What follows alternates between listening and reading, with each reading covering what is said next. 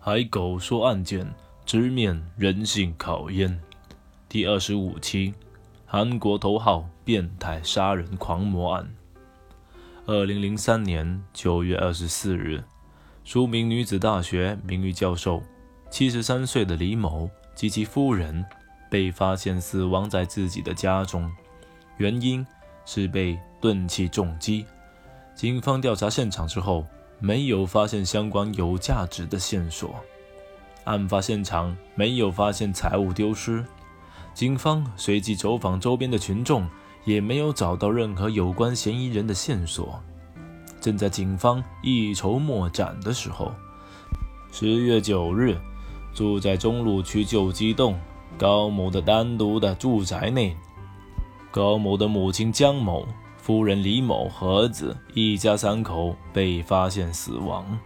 仅仅又过了一周，在江南区三层洞军需企业总经理崔某的家中，崔某的夫人刘某被钝器重伤而亡。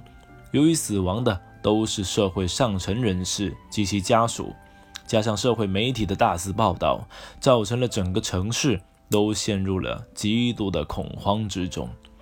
即使在这样的风口浪尖上，次月的十八日，中路区绘画洞的一处单独住宅，主人金某与女钟点工裴某又再次遇袭。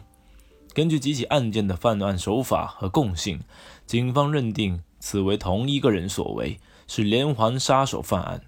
警方串联起几个案件后发现：第一，死者皆为年龄较大的妇人；第二，受害者都是在家中遇害。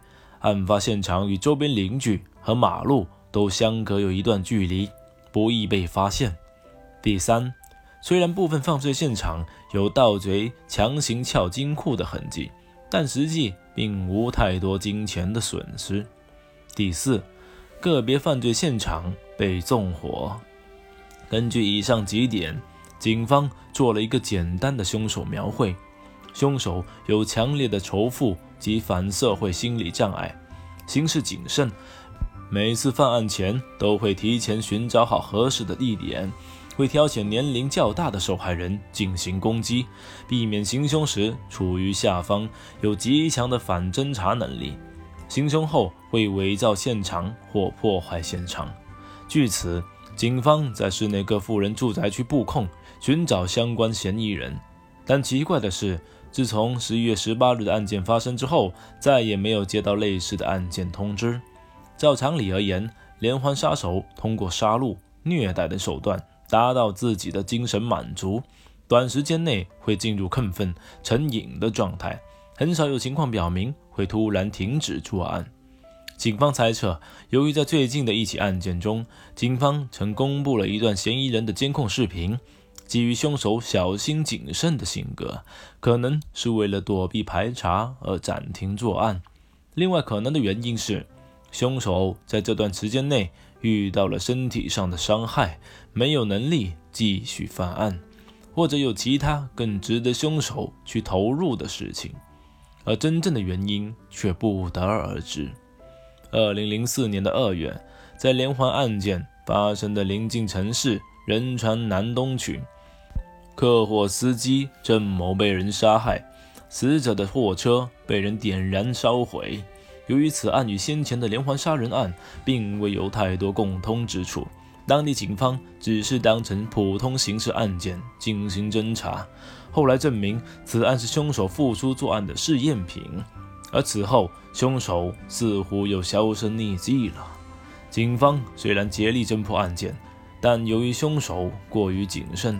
所留线索有限，造成进度缓慢，加上社会各界的报道，警方深陷极大的压力当中。然而，一通来自汉城冠岳区新灵洞一家按摩院的报警电话，成了所有人都想紧握的救命稻草。打来电话的是这家按摩店的老板，老板说他有两名员工在被叫出去后就消失不见了，而叫两人出去的这个人。今天又打来了电话，想让另一名女子出去。本就多疑的老板担心事态严重，自己无法控制，于是报警求助。